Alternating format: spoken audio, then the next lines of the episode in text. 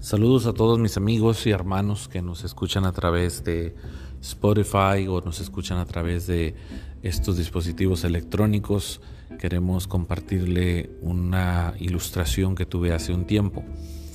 Hace escasos dos, tres meses estábamos en Ciudad Victoria, mi esposa, mi familia y yo íbamos llegando a la capital del estado de Tamaulipas y en el crucero antes de llegar a mi casa, que es su casa, eh, encontré una mujer, una mujer, eh, vaya, de color morena, alta, robusta, y tenía en su mano eh, unas servilletas como las que se usan en las tortillas, son unos pedazos de tela que, bordan las, la gente, las, las, personas para, pues para tener adornos sobre algunas cómodas, algunos sofás, algunos muebles de la sala y noté que esta mujer pues obviamente los había bordado y tenía ahí un pequeño tendedero entre dos árboles y tenía algunas piezas de color blanco, unas, unas servilletas que le decimos para guardar las tortillas eh, y las estaba vendiendo. Entonces estaban muy bonitas y se me hizo raro, extraño, ya que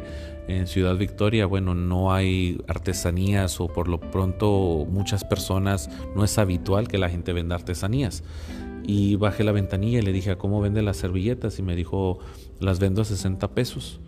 Oh, yo dije, no están caras, le compramos dos y fuimos a casa. Y me quedé pensando y para cuando llegué a casa me di cuenta que no se las había comprado, que solamente se les había dado el dinero y no me había, no me había dado las servilletas, se había quedado con las servilletas en la mano y me dio la feria y se quedó con las servilletas. Entonces regresamos mi esposa y yo, dijimos, señora, no nos dio las servilletas. Ay, sí, discúlpeme y no la dio. Le dije, por si acaso quiero preguntarle, ¿de dónde es usted? Le dije, no, no se me hace su atuendo ni su eh, timbre de voz de aquí del norte. Dice, soy de Puebla estamos, tenemos un tiempo viviendo aquí en la capital, dice, y, pues bueno, hago este tipo de artesanías para sostenernos. Bueno, Dios le bendiga, gracias.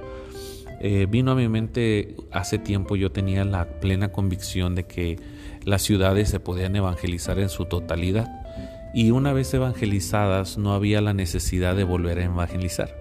¿Qué significa esto? Yo siempre pensé que el simple hecho de recibir un tratado en cada uno de los hogares de la ciudad, la ciudad había sido evangelizada. Yo seguía creyendo que eh, las radioestaciones cristianas tenían esa labor de evangelizar a la ciudad y tan pronto cualquier persona haya escuchado el Evangelio en la ciudad ya ha sido evangelizado.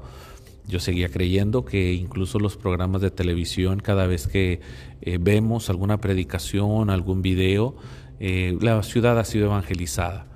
Pero dicho sea de paso, esto no es cierto, ya que la población en nuestra ciudad, como en todas las ciudades, cambia. Existe la migración personas que cambian de una ciudad a otra para un mejor estilo de vida, un mejores oportunidades, educación, trabajo.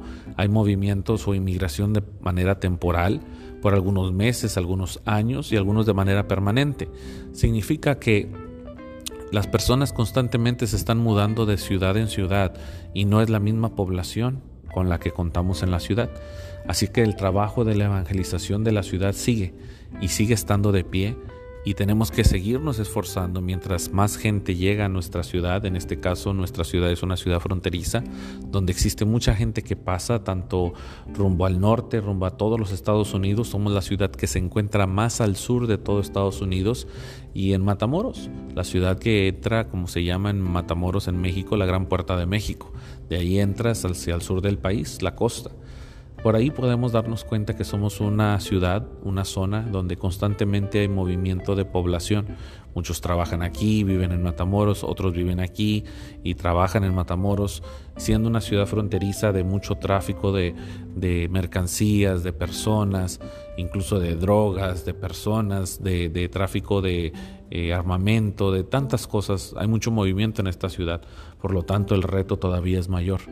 Tanta gente que llega, emigra a los Estados Unidos, sigue siendo un campo fértil para la iglesia, para nosotros, para poderlos alcanzar. Así es que la evangelización de la ciudad continúa y se mantiene en pie. Dios les bendiga.